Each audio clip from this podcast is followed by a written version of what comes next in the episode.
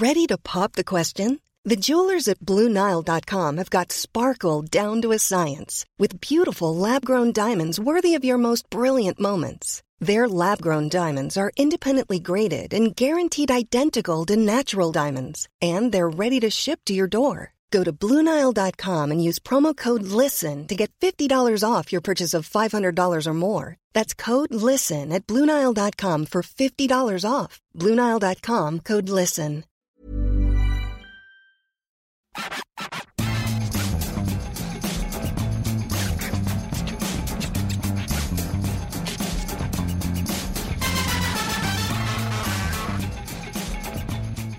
Salut à tous, c'est Julien Pereira et bienvenue dans le FC Stream Team en compagnie de Maxime Dupuis qui est déjà euh, mort de rire. Il y a Bah, peut-être une raison. hein, Oui, bah non, mais c'est quand je prépare une, une connerie et que tu ne sais pas laquelle Oui, c'est. exactement. J'y vais, mais je sais pas si ça va fonctionner. Est-ce que tu sais ce que c'est ça? C'est l'alerte enlèvement. Voilà, parce que justement, je me demande où est passé Martin Mosnier, qui n'est pas là. Et je je sais pas si je dois en rire, me réjouir, parce qu'en fait, pour faire simple, il y a trois semaines, il avait mis ma tête sur le bio. Il y a deux semaines, il avait disparu. Et il est toujours pas revenu. Et bizarrement, il manque à personne. Alors, ça, c'est une chose. Peut-être à sa famille. Peut-être. Mais- Et je vais te dire un truc. Il entrerait dans la salle là. Je suis pas sûr que je le reconnaîtrais tellement ça fait longtemps que je l'ai pas vu. Ouais. Et puis il risque d'avoir pris un petit peu de, un petit peu de calories. euh. Ça, c'est possible. Mais en tout cas, euh, grosse disparition. Voilà. Donc, euh, encore une fois, c'est une leçon. Hein. Tu as voulu me faire disparaître, Martin. C'est toi, qui, c'est toi qui as disparu du paysage. Donc, écoute, je sais pas quand et où on te reverra, mais. Peut-être jamais. Peut-être jamais. C'est tout ce qu'on nous souhaite. On est inquiet, tu vois, on a lancé l'alerte enlèvement, euh, on va voir ta tronche sur toutes les télés de France et de Navarre. Est-ce que ça suffira à te faire revenir Est-ce que ta tête rentrera dans le cadre habituel de la photo Je ne sais pas. Ouais, déjà qu'habituellement. euh, Mais en tout cas, euh, voilà, on est, un place, peu, on est un peu inquiet. On est un peu inquiet aussi pour tes arguments, parce que tu es loin de nous depuis 3-4 semaines, donc on a peur de, de la fraîcheur de ceci quand tu reviendras. Si tu as suivi de près les choses du football, J'ai un doute. Déjà que d'habitude. euh, voilà, donc écoute. Mais bon, tu vois, c'est plutôt classe, même si t'es pas là, ça tourne quand même autour de toi. Donc, euh, Pour ça, qui va lui permettre de passer un peu plus euh, simplement les portes. On peut y aller? Bah, on y va, on y va. Je Et fais une bah, Cyril com- Morin, là. comment comment vas-tu, Julien? Écoute, je vais très bien. Je remarque qu'il y a une personne qui est toujours là Exactement. quand il faut euh, combler les vides. C'est moi. Et oui, il y a une personne dans cette réaction qui ne prend jamais de vacances. Une émission la semaine travail. dernière, la spéciale Mbappé. euh, Mais alors, pour tout dire, euh, c'est vrai que alors vous avez longtemps parlé de cette histoire du fait qu'on n'était pas là la semaine où tout se décantait. Mais en fait, il va y avoir 10 000 occasions d'en refaire parce que je Bien suis à peu près prêt à vous parier que d'ici un ou deux mois, il y aura une tentative de surenchère du PSG pour tenter de le garder. Mais évidemment qu'ils vont essayer, c'est pas possible. Et puis, si un Alors bon- qu'il a demandé à ne pas le faire. oui, mais si t'es un bon patron de club, tu dis, allez, euh, et Kylian, t'es sûr? T'es vraiment sûr? T'es sûr, sûr, sûr? Ils vont tenter une deux fois. Puis il va y avoir un mini épisode avec le Real Madrid, voilà, donc on aura le temps d'en reparler. Je, je suis pas. euh. Prédiction de Maxime Dupuis. Voilà. J'espère que vous l'avez noté. Et dernière chose, parce que moi je suis très honnête avec ce que je dis, j'avais dit que je, pense pensais qu'il n'annoncerait rien en février, que ça me paraissait délirant. Officiellement, il a toujours rien voilà, annoncé. Techniquement, j'ai pas tort, il a rien annoncé. voilà. Bon, bref, en tout cas, voilà, il va quitter le Paris Saint-Germain, on aura le temps d'en reparler, et Martin aura le temps de, de vous redire ce qu'il pense, si jamais Martin un jour retrouve le chemin d'Eurosport. Maxime, on ne va pas parler de Kylian Mbappé cette semaine. On va parler de l'Olympique de Marseille. Ce sera notre premier sujet. Victoire contre le Shakhtar Donetsk en Ligue Europa jeudi. Quels sont maintenant les objectifs de Gasset? L'OM peut-il viser le top 4 comme c'était annoncé, comme c'était voulu en début de saison? On en parlera dans notre premier sujet. Deuxième sujet, on fera lien avec les Coupes d'Europe. Marseille s'est qualifié euh, jeudi soir face au Shakhtar Donetsk. Donc, étant huitième de finale, vous avez sans doute vu l'adversaire, mais sinon on vous en parlera après. Et en fait, ça fait qu'on a trois clubs sur six en huitième de finale de Coupe d'Europe. Est-ce que la France est finalement à sa place? Troisième sujet, on parlera de l'arbitrage. L'arbitrage qui est un sujet brûlant ces derniers jours. Et euh, on a une nouvelle information qui nous a été délivrée par l'équipe cette semaine. A priori, on s'oriente vers une sonorisation des arbitres. Alors il y a une première phase de test test, ouais. en D1 Arkema euh, au printemps. L'objectif étant évidemment de l'élargir à beaucoup plus grande échelle, y compris en Ligue 1. On en parlera. On se posera la question de savoir si c'est une bonne idée. La dernière fois que vous avez suivi cette émission, Gennaro Gattuso était l'entraîneur de l'Olympique de Marseille. En moins de 7 jours, il s'est passé énormément de choses du côté de la Canebière, puisque Jean-Louis Gasset est désormais le coach principal de l'OM. Si vous m'aviez dit ça, ne serait-ce qu'il y a une semaine, je ne sais pas si j'aurais cru, mais en tout cas, tel est le cas. L'OM a un nouvel entraîneur. L'OM est en huitième de finale, euh, euh, huitième de finale pardon, de la Ligue Europa. L'OM va un petit peu mieux. Mais l'OM est évidemment toujours loin du compte. Une défaite à Brest dimanche dernier et surtout une neuvième place en championnat. Alors maintenant, la question, elle est simple. Jean-Louis Gasset est arrivé, a priori ça n'ira pas au-delà de la saison, mais est-ce que Jean-Louis Gasset est un magicien? Est-ce que Jean-Louis Gasset peut ramener l'OM sur les hauteurs du championnat et techniquement viser le top 4 et donc la Ligue des Champions? Ce qui est sûr, c'est qu'il a déjà trouvé quelque chose euh, sur le plan psychologique, le plan mental, on l'a vu euh, lors du match face au Shakhtar. C'est pour ça qu'il est venu, c'est aussi ce qu'il avait annoncé, il avait très bien dit, et à juste titre je pense, qu'à 48 heures il pourrait pas faire grand-chose de plus que d'essayer de réveiller ses joueurs. Ça a plutôt bien fonctionné jeudi, il faudra confirmation dimanche. Ce qui est sûr aussi, bah, c'est que ces ressorts-là, ils sont pas infinis et qu'au bout d'un moment, il va peut-être falloir euh, jouer sur autre chose, peut-être un plan de jeu, peut-être un vrai collectif pour viser beaucoup plus haut parce que devant, bah, il y a des équipes qui, même si elles n'avancent pas aussi vite qu'elles le devraient, sont quand même beaucoup plus structurées. Je pense à Lille, je pense à Lens, je pense à Rennes aussi qui a une vraie dynamique en ce moment. Donc ça me paraît euh, compliqué, pas impossible. Ce qui est sûr, c'est aussi que l'effectif euh, marseillais est largement fourni en, qualité et en quantité pour viser beaucoup plus haut. Maintenant, Maxime, il y a quand même 9 euh, points sur le troisième, l'OGC Nice. Il y a 8 points sur Lille qui est quatrième. C'est quand même pas négligeable. Alors, 8 points, c'est marrant parce que l'OM est vraiment à la croisée des chemins. L'OM est aussi proche ou éloigné de la Ligue des Champions que l'OM est proche et éloigné du barrage. Ça, faut pas l'oublier. C'est-à-dire que on va pas faire de scénario catastrophe, mais techniquement, ils sont aussi proches du barragiste que de la quatrième place et non de la Ligue des Champions. Euh, Jean-Louis Gasset a fait du bien, mais alors, lui, il a beaucoup répété le mental, parce qu'évidemment, il n'a pas le temps de travailler beaucoup sur, euh, sur le reste, mais truc tout bête, je pense qu'au-delà du mental, c'est d'avoir mis les joueurs en 3-5-2, et on avait vu que ça marchait mieux en fin d'année. On avait vu que, alors c'était face à des adversaires d'un calibre euh, pas dingo non plus, mais n'empêche que on sentait qu'ils avaient plus de repères parce que c'était plus solidifiant, on va dire. Gattuso s'y était fait. Moi, je pense que Gattuso a abandonné le 4-3-5-2 au moment où il a abandonné finalement ses ambitions d'être entraîneur de l'Olympique de Marseille. Personne lui en veut, bizarrement, parce que je pense qu'il a été assez classe. Les joueurs lui en veulent pas. Euh, il n'y avait pas un, drame dans ce club où les joueurs, de toute façon, on, en reparlera sûrement un petit peu après, ont quand même été un peu protégés parce que c'est la direction qui a pris cher au début. Et puis Gattuso qui a tenté aussi de les protéger, même si des fois j'avais un peu l'impression qu'il essayait de rééquilibrer les choses. Mais en tout cas, je pense que globalement, voilà, un petit coup de mental et un petit coup de 3-5-2, ça a fait du bien. Il reste 12 matchs en Ligue 1, 36 points prenable, c'est beaucoup et peu à la fois, surtout quand il y en a 8 à remonter sur euh, la première place qui sera intéressante. Parce qu'évidemment, s'il remonte euh, jusqu'à la cinquième, la sixième, il y a de la Coupe d'Europe. Mais bon, on va pas se mentir, c'était pas l'objectif de début de saison et c'est pas l'objectif qu'ici un club comme l'OM qui repartirait encore dans une forme de reconstruction d'un peu plus loin, si c'est plus facile. Et même financièrement, ce serait un, enjeu, un enjeu énorme, sachant qu'il y a un flou autour des droits télé, sachant qu'il y a eu des investissements assez importants qui ont été réalisés ces derniers temps, notamment sur le mercato s'il n'y a pas de Ligue des Champions au bout euh, une nouvelle fois, ça risque d'être un petit peu plus ouais, Au moins, l'assurance, à défaut de connaître le prix des, droits TV, euh, moins CVC, il y aurait au moins la Ligue des Champions qui rapporterait un peu d'oseille dans le, dans le panier. Euh, c'est possible mathématiquement, on ne pas vous dire le contraire, mais moi mon problème c'est que finalement il y a trop d'équipes entre l'OM et la quatrième place. C'est-à-dire qu'il y aura une équipe, on peut penser que, imaginez, il y a juste Monaco. Monaco peut s'écrouler, d'ailleurs Monaco s'écroule, c'est imaginable. Mais le problème c'est vrai que Monaco, Lens et Rennes n'aillent pas plus vite que l'OM. Alors je ne mets pas Reims parce que Reims est 8 à un point, donc on ne va pas compter à la rigueur. En fait, il faudrait que quatre équipes finalement ralentissent et mettent 8 points de moins que l'OM ou un peu moins. Ça me paraît quand même assez compliqué si on est très honnête. Maintenant, il y a une solution pour y arriver, c'est évidemment mieux jouer, mais surtout réussir le mois qui vient. Hmm. Dimanche, c'est Montpellier. La semaine d'après, c'est Clermont. Et ensuite, c'est Nantes. C'est-à-dire que techniquement, ça peut faire 9 points quand on est l'OM. Et ça ressemble d'ailleurs à la série qu'il y avait eu juste avant Noël, où l'OM a commencé à se redresser avec le 3-5-2, mais aussi face à des adversaires comme ça, parce que ce pas des adversaires très forts, donc la moindre des choses c'est de prendre 9 points. Et au moins en reprenant 9 points, l'OM se remettrait dans une situation à peu près correcte avant de jouer évidemment Rennes, le PSG, Lille et Nice. Là, évidemment, ce serait plus difficile pour la suite, mais en même temps, à un moment, il faut aussi battre les autres pour essayer, essayer de les dépasser. Donc en gros, je pense que la clé, elle se joue là au moins de rendre de l'espoir. Si l'OM se plante, ne serait-ce que prendre un point à Montpellier, bah, c'est toujours un ralentissement. Si sur les 9 possibles, ils prennent que 6 points, pour moi, ce sera terminé parce qu'il y aura forcément une équipe ou deux qui avancera plus vite devant. faut aussi tenir compte de la Coupe d'Europe pour les clubs Mm. qui sont devant euh, l'OM. En l'occurrence, il n'y a que Lille. Alors, on exclut le PSG évidemment, mais euh, il n'y a que Lille qui, qui va continuer son aventure européenne en plus de l'Olympique de Marseille. Et ça, ça peut compter aussi parce que euh, la fraîcheur risque de jouer, notamment dans ce fameux sprint là de, mi-mars, euh, mi-avril, qui va être très important pour l'OM.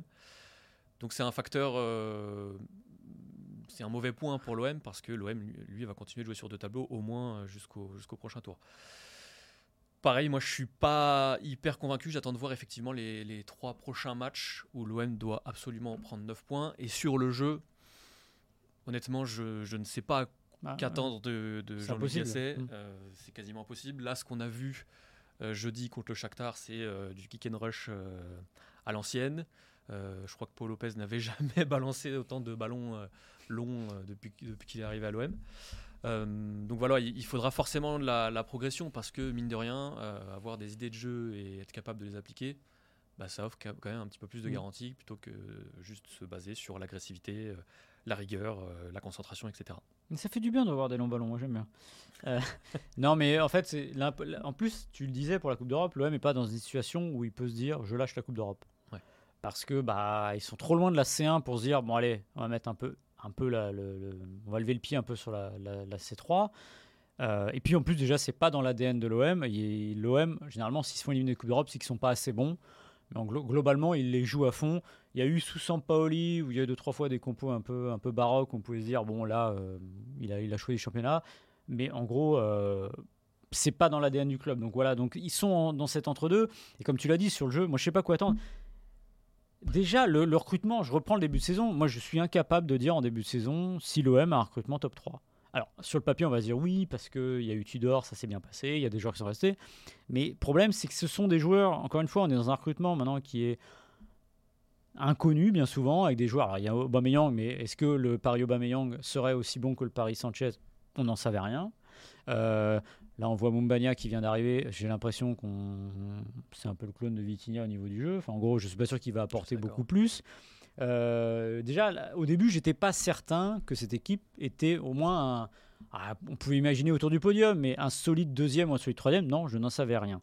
Euh, le début de saison a dit que non, pour plein de, raisons bonnes ou mauvaises, mais en tout cas, voilà. Donc, est-ce que Gasset est un magicien? Est-ce que Gasset va trouver la solution? Euh, Franchement, c'est, je pense que c'est un des, trucs les plus difficiles à pronostiquer d'ici la fin de saison.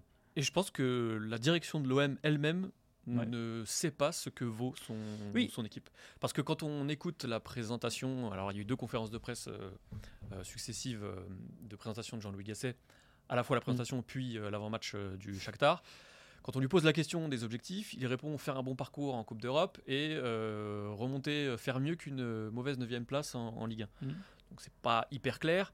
Et ça montre quand même qu'il y a encore de gros doutes autour de cet effectif-là Ouais, puis, euh, et, et du niveau de certains joueurs. Ouais, et puis fois, moi je le redis, Unai, je mais- le redis, je suis alors Unai oui, c'est ah, Unai c'est l'achat Coupe du monde, c'est à toutes les coupes du monde, il y a des mecs comme ça qui brillent et qui sont achetés. Alors ça a coûté 10 millions, vous allez me dire, c'est pas euh, dingue, mais c'est pas une paille non plus. Et euh, Sarr, Ndiaye, bah, quand vous achetez des joueurs de Championship, vous avez des joueurs de Championship. Enfin, à un moment, on a beau dire ah, le Championship anglais, c'est fantastique, c'est euh, sûrement le cinquième championnat d'Europe. Des fois, on entend ça. Bah oui, ça reste des joueurs qui évoluent dans une antichambre et qui sont censés jouer un top 3 dans un club qui compte en France. Donc euh, il y, a y a ce doute-là toujours autour de l'effectif. Il y a un bon point quand même, je trouve. C'était les tribunes. Oui. Parce qu'en fait, je trouve que les supporters, là, alors, ils ont bon équilibre. On les a déjà vus lâcher pour moins que ça. Ah oui, il- non mais il y, a, il y a eu des situations insurrectionnelles au Vélodrome. Euh, moi, sur les 35 dernières années que je suis le foot, j'en ai vu deux trois. Euh, J'avais souvenir, c'est marrant parce qu'il y a eu Marseille-Metz et je me souvenais d'un Marseille-Metz pour les plus anciens, si vous vous souvenez, avec Barthez qui se fait expulser. Je crois que c'est 94. Metz va gagner 3-0 et le match est complètement, euh, c'est une ambiance insurrectionnelle dans les tribunes.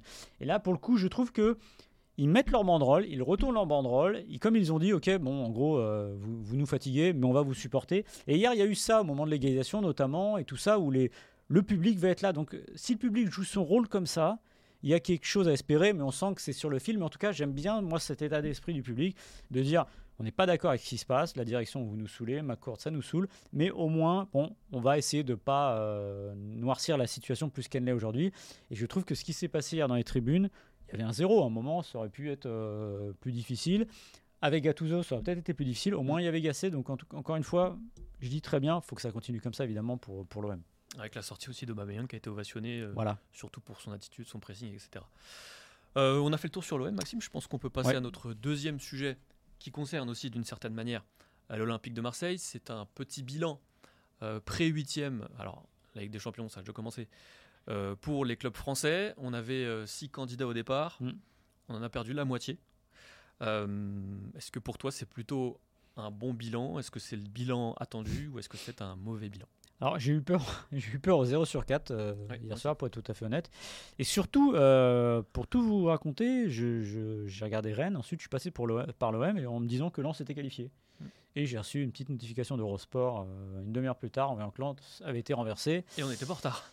Et que vous n'étiez pas en retard, voilà. Et donc, résultat, bah, à ce moment-là, je crois que l'OM était virtuellement éliminé. Donc je me dis, bon, ça va faire 0 sur 4. On est reparti comme l'année dernière, ça va pas être bon. Et finalement, l'OM a sauvé les meubles. On a l'OM, on a Lille, on a le PSG qui a un pied et demi en quart finale, même si avec le Paris Saint-Germain et les huitièmes de finale, on va se méfier. Mais en tout cas, non, moi je pense que, en fait, plus que les clubs français à leur place, je pense que les clubs français ont simplement fait le boulot cette année. Et à l'image de Lens, notamment en Ligue des Champions, 8 points dans un groupe comme ça, c'était pas mal. Euh, c'est autant de points que le PSG, il faut le rappeler. Euh, ils ont fait le boulot aussi, pourquoi? Parce que, évidemment, l'indice UEFA globalement sauvé. Ils devraient garder leur cinquième place. Donc on sent que c'était un moment, il fallait se remettre un peu d'aplomb. Et je dirais, alors je sais pas si on peut construire là-dessus, c'est comme moi j'ai lu il y a quelques semaines où voilà, c'était reparti comme en 14, le top 5, j'en voyais partout. Non, on n'est toujours pas le top 5 européen, le championnat de France n'est toujours pas le cinquième championnat d'Europe, mais au moins euh, les choses vont dans le bon sens. Et avoir trois clubs, il y a les Italiens, je crois, qui sont à 7 sur 7. Oui. Eux, c'est un bilan exceptionnel, mais c'est pas la. C'est l'année dernière, je crois qu'ils avaient calé 5 euh, clubs en demi-finale. Donc euh, voilà, eux, ils sont partis euh, plutôt bien. Je trouve que voilà, c'est assez honorable. évidemment, on pourrait dire, ah ben Lens, ça aurait dû passer. Peut-être que Toulouse, ça aurait pu passer. Mais en fait, ce que je veux dire, quand je vois Toulouse, je me dis que j'ai pas grand-chose à reprocher à Toulouse, qui a battu Liverpool en poule et qui hier pouvait quand même sortir Benfica, ce qui n'est pas rien. Donc globalement, voilà, allez, peut-être si on est un peu, on pourrait dire, ah, il en manque un. Mais globalement, 3 sur 6.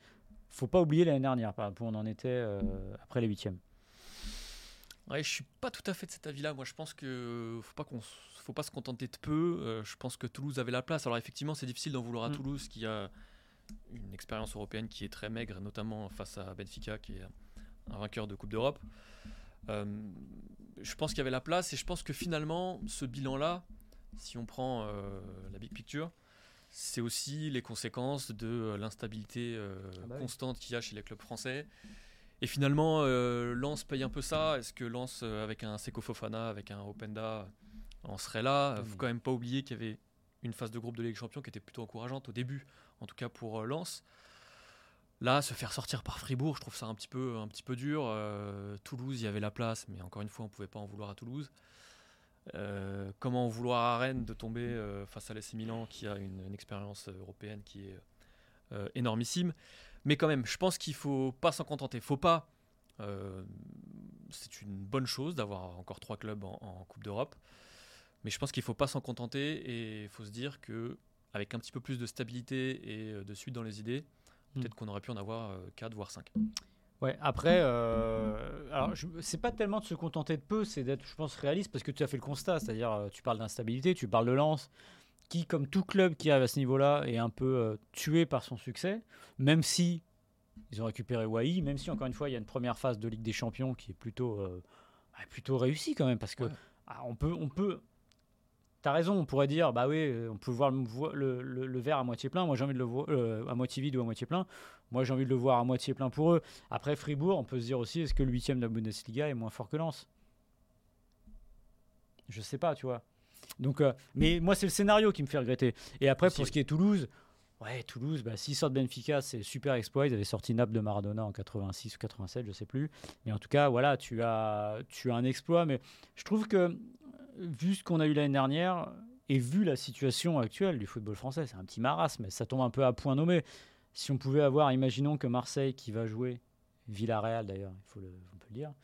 Villarreal de Marcelino, ça c'est fantastique. Euh, Marcelino qui est sans doute, je l'ai dit tout à l'heure, la personne qui a le moins envie de revenir au Vélodrome, à part Fabio Grosso. ça, ça va être incroyable. Euh, et Lille, c'est Sturm-Grasse. Tout à fait. Voilà. Et le PSG, si ça passe à Real, Sociedad, potentiellement, euh, on peut imaginer peut-être un quart contre un petit PSV ou un petit Dortmund. Enfin voilà, encore une fois, on verra à la fin, mais quand on voit la situation l'année dernière avec Nice seul en quart de finale, c'est quand même mieux. Et je suis pas en train de dire que ça, une, ça fait un trend. Euh, c'est quand même mieux, mais ça garantit pas que les prochaines ah, années mais... on aussi bien. Ah mais, ah mais ça ne garantit surtout. C'est pour ça que je dis, pour ça que je pense que ils sont à leur place. C'est presque la place normale pour le football français. Ça. Parce que quand on compare, par exemple, aux Néerlandais, euh, l'Ajax, le PSV, alors que l'Ajax vit quand même une saison qui est très difficile, est encore là. Le PSV euh, est en huitième de finale et pas encore envisagé l'écart. On peut comparer au championnat portugais aussi, qui a encore ses trois principaux représentants. Ouais. Je pense que je préférerais ça à avoir des clubs ah bah oui. Ah même s'ils ne vont pas beaucoup plus loin que euh, des clubs français, sont au moins euh, des garanties. Mais après, la question de fond derrière ça, est-ce que euh, je n'assumerai pas de dire que la Ligue 1 est plus fort que le championnat portugais, le championnat néerlandais? C'est vrai. C'est ça aussi. Donc voilà, je suis pas certain que, et j'en suis même, bon, je suis pas certain, ça veut dire que je, n'y crois pas.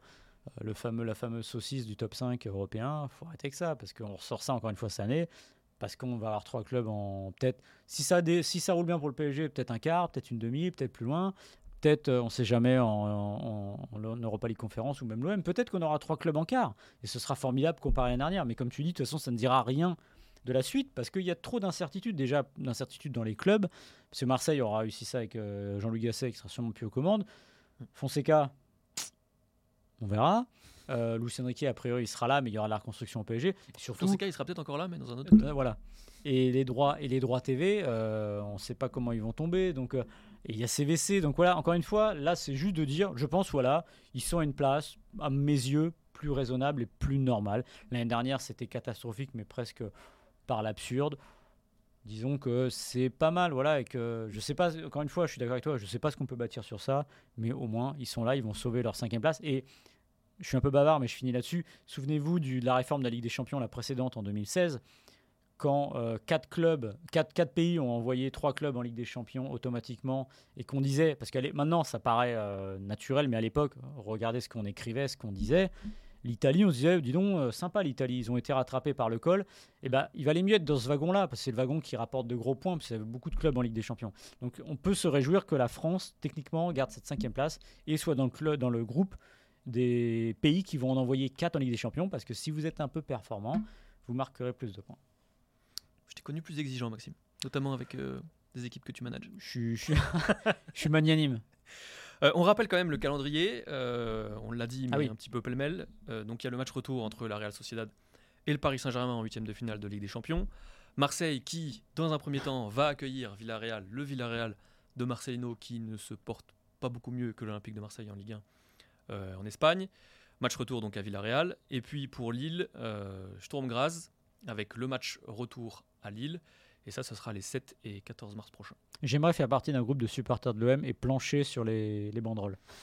Oui, J'aimerais pas être Marcelino, moi, c'est sûr. Ah ben, mais après, je pense qu'ils n'ont pas grand-chose à. Enfin, c'est pas à lui reprocher. Si, ça te fait suer pendant, euh, pendant, pendant l'été. Et avoir des matchs indigents, je crois qu'il en a joué 3 au vélodrome en championnat. Et peut-être. Euh, ah, je suis pas sûr qu'il lui reproche plus ça que véritablement la démission, finalement. Ah, ouais, ouais. Ouais, mais. C'est un bon sujet. Mais c'est ce qu'il est, ce qui, c'est ce qu'il voulait. Donc, euh, puis c'était la meilleure. C'est bizarre de dire ça, mais oui. la grève prenait pas en santé. Enfin, on sentait que ça n'irait pas. Donc voilà. Mais bon, en tout cas, je, je me demande comment il va être accueilli et j'ai hâte de voir des banderoles. J'espère qu'elles seront pas sympas, mais un peu marrantes. Voilà. Troisième sujet, Maxime, il concerne les arbitres avec cette euh, information délivrée par l'équipe cette semaine. Euh, la sonorisation des arbitres va arriver au printemps déjà dans une phase de test en D1 Arkema. Précision de taille, il ne s'agira de sonorisation uniquement sur les actions litigieuses qui entraînent euh, des visionnages d'images. on est dans un cas très précis, mais on peut imaginer, de toute façon c'est une euh, volonté de la DTA, que ce système-là soit élargi ensuite à la Ligue 1 et ensuite à beaucoup plus de phases de jeu, d'actions de jeu. Ce qui amène euh, notre question, euh, Maxime, est-ce que c'est une bonne idée de sonoriser les arbitres D'abord sur ce cas particulier des euh, actions revisionnées à la barre? Alors, je vais te faire une réponse en deux temps. Parce que, à la base, moi, je suis plutôt pour, enfin, de loin, quand on en parlait, la sonorisation des arbitres. Parce que ça permet de tout entendre, et notamment les joueurs. Et je pense que dans ce cadre-là, au niveau de la sérénité sur le terrain, ça peut aider. Parce qu'un joueur qui ira insulter un arbitre ou balancer une, saloperie, voilà, on l'entendrait. Et on entendrait aussi, parce qu'il ne faut pas oublier, l'arbitre, la manière dont il parle aux joueurs. Parce que ça, encore une fois, on l'a beaucoup reproché aux arbitres français d'être des Lucky Luke et un peu ou des généraux. Et quand vous comparez aux arbitres anglais qui ont une approche beaucoup plus euh, souple, je pense que ça tend aussi la personne que vous avez en face. Donc peut-être que je pense que d'avoir les micros, ça peut aider à pacifier le terrain. Maintenant, l'idée de donner des micros aux arbitres juste sur les actions litigieuses, je pense que c'est une immense connerie. Pourquoi Ah Quel est le but euh, de la technologie dans le football? On va, pas- on va repartir de la VAR, c'est tout ça part de la VAR, puisque c'est lié à ça. C'est techniquement d'aider le corps arbitral, aider à quoi? À être meilleur. Et qui dit meilleur dit moins faire d'erreurs. L'erreur est humaine, Plus ça a été accepté de- de- depuis la nuit des temps, la main de Maradona, tout ce que vous voulez, la main de Vata, etc.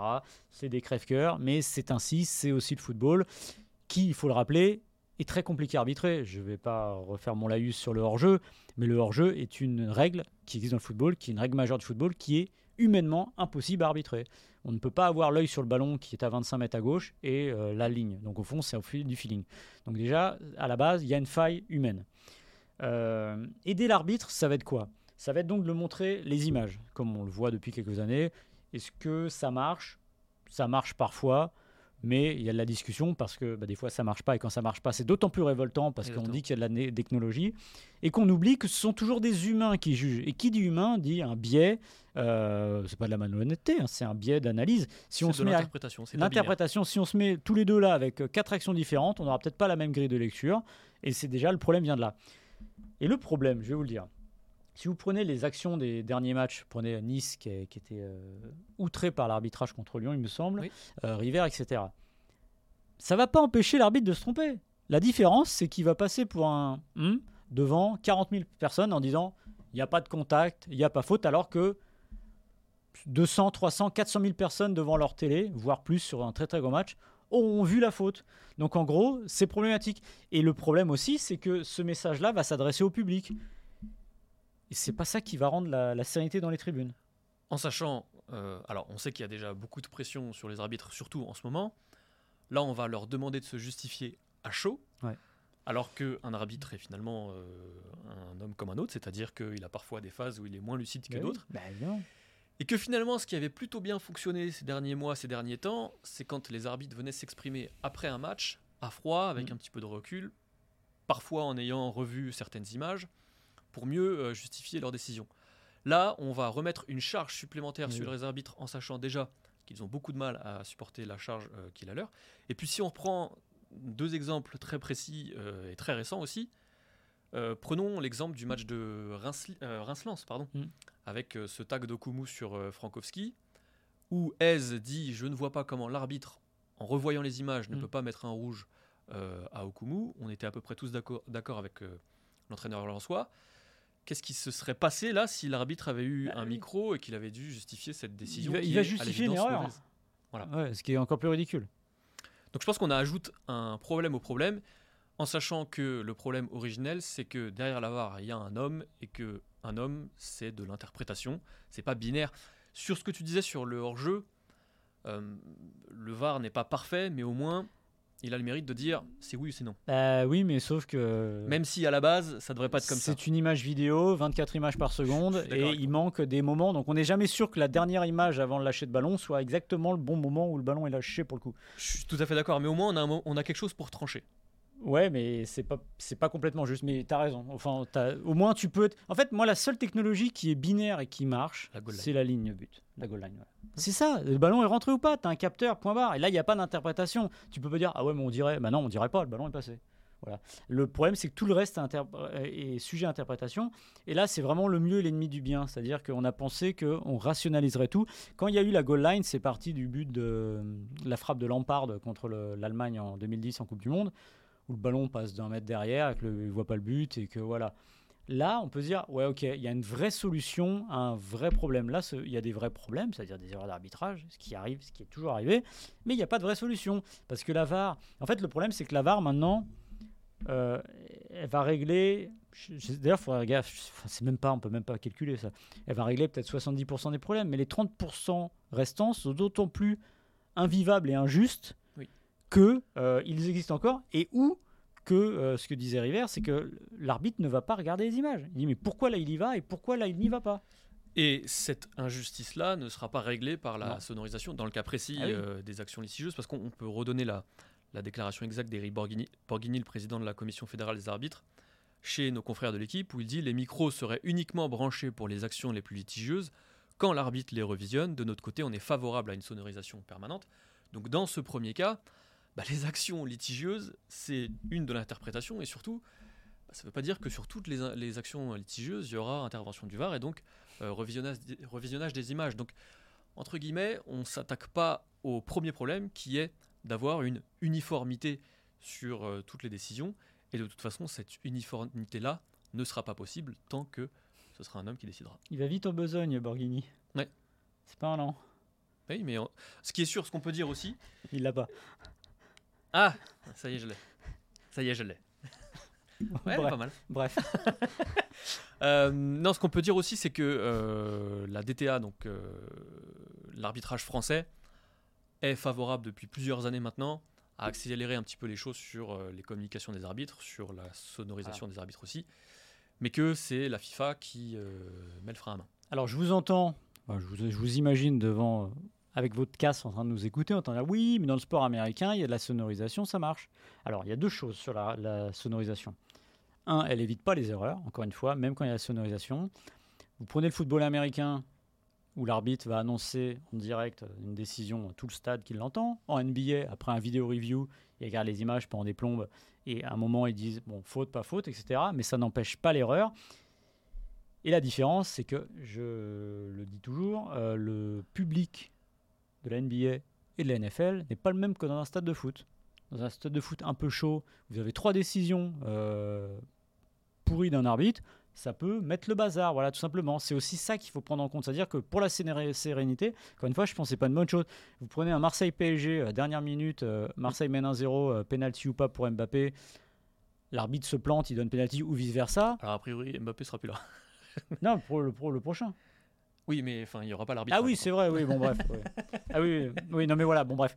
En tout cas, euh, pour la sérénité des débats, je pense que c'est pas une bonne chose. Moi, ce que, ce que tu as dit là, et ce qui est très vrai, je pense que pour en revenir à la, NBA, il y a eu un cas récemment, un, match euh, Knicks Rockets avec une faute inexistante qui a été sifflée en toute fin de match, qui a coûté la victoire aux Knicks. Euh, en fait, la NBA a une habitude, c'est qu'il y a un review après chaque journée de les, toutes les actions litigieuses dans les deux dernières minutes. Alors le foot, on l'étendrait à plus évidemment. Et la NBA assume, il y a un corps au-dessus des arbitres qui assume, bah là il y a une erreur, là il n'y a pas d'erreur, là il y a une erreur. Et c'est très bien parce qu'en fait, à chaud, ça ne sert à rien. Parce que qu'est-ce qu'il va dire? Il va dire, oui, bah là il n'y a pas contact, sauf que tout le monde a vu qu'il y avait faute. Donc à part énerver tout le monde, ça ne changera rien du tout. Alors que justement, après un match, c'est fait, c'est fait. De toute façon, on ne revient pas sur le résultat. On explique ça et puis après, on peut j'allais dire sanctionner ou noter les arbitres différemment. Là, je pense qu'il y a besoin de pédagogie d'un arbitre qui vient, mais à froid. Tout ce qui est fait à chaud, généralement, n'est pas bon. Donc là, pour les arbitres, c'est aussi valable. Oui, et je pense qu'avant la pédagogie, il faudrait éclaircir euh, bah, les, règles, conditions. Euh, et être sûr que tout le monde connaît les règles. Sur les mains, par exemple, j'en suis pas sûr. Oui, notamment les arbitres. Oui, notamment les arbitres. Euh, bref, il y a beaucoup de travail. on va suivre évidemment tout ça de très près. On devrait l'apercevoir l'année prochaine en Ligue 1 possiblement euh, au plus tôt, ou en tout cas euh, la saison suivante. Et on suivra tout ça de très près et on aura l'occasion d'en reparler. Ça peut faire des séquences très drôles ou, pas. Euh, je pense qu'il ne faut pas toujours tout entendre, mais en l'occurrence, si ça peut aider, voilà, encore une fois, peut-être que voilà, la sonorisation à plein temps, ça peut aider l'arbitre à gagner en sérénité. Parce qu'il dit tout ce que je dis est entendu, mais tout ce qu'on me dit est aussi entendu. Voilà, ça c'est important. mais encore une fois, les mettre, en fait, on les met un peu plus, pour moi, on les met plus en difficulté. Je suis étonné d'ailleurs qu'ils soient pour que les présidents de club soient pour. Ils sont bien pour CVC, donc ça m'étonne pas. Ils disent que ça va tout arranger, mais ça change rien du tout. Mais en tout cas, euh, qu'ils que ne voient pas ce que ça peut engendrer comme problème, et surtout que ça ne va pas régler leurs problèmes, c'est ça. Moi, c'est ça que je ne comprends pas. Bref. On va finir là-dessus, euh, Maxime, Ouais. sur cette incompréhension. Euh, on rappelle que le podcast est à retrouver sur toutes les plateformes d'écoute. Vous tapez Eurosport FC et vous retrouvez les- tous les podcasts foot de Eurosport. On rappelle aussi que les meilleurs moments de cette émission sont à retrouver en vidéo sur Si- eurosport.fr Si on en trouve. si on en trouve. Après, c'est dur. Là, on a on finit l'émission, on s'enferme pendant 4-5 heures dans une salle et on essaie de trouver les meilleurs moments. Ouais, mais quand c'est moi, on les trouve plus Ouais, facilement, j'ai l'impression. Bah, spoiler, c'est souvent le début des sujets. hein. Vous aurez remarqué qu'il n'y a pas trop de surprises. Euh, on rappelle aussi l'information importante à partir de la semaine prochaine, a priori, sauf euh, nouveau rebondissement, Martin Mosnier sera de retour dans cette émission. Il ne nous a pas manqué, il vous a certainement manqué. Il sera là avec euh, Ouais. toi, Maxime Ouais, ouais, je serai là. Écoute, on va pouvoir parler. Euh, de ses vac- Parce qu'il est en vacances, en fait. Voilà, ça fait 4 semaines. Bon. Ouais. Je sais pas quel contrat il a signé, lui. Bah, je crois que c'est toi qui l'as signé. donc, ah euh, non, euh, non, non, non, c'était pas Ah moi. oui, non, c'est ah non, moi je l'aurais jamais signé. il va être content En tout de cas, pas, pas, tout cas. pas à ces conditions-là. Voilà, on va finir sur ça.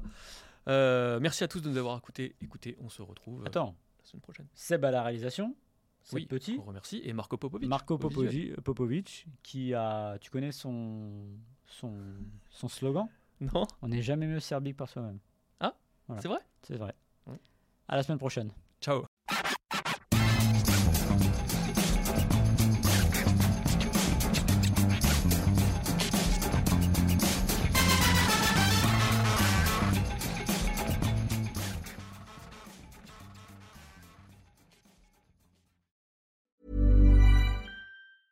Hey, it's Danny Pellegrino from Everything Iconic. Ready to upgrade your style game without blowing your budget? Check out Quince. They've got all the good stuff shirts and polos, activewear, and fine leather goods, all at 50 to 80% less than other high end brands. And the best part? They're all about safe, ethical, and responsible manufacturing. Get that luxury vibe without the luxury price tag. Hit up quince.com slash upgrade for free shipping and 365 day returns on your next order. That's quince.com slash upgrade.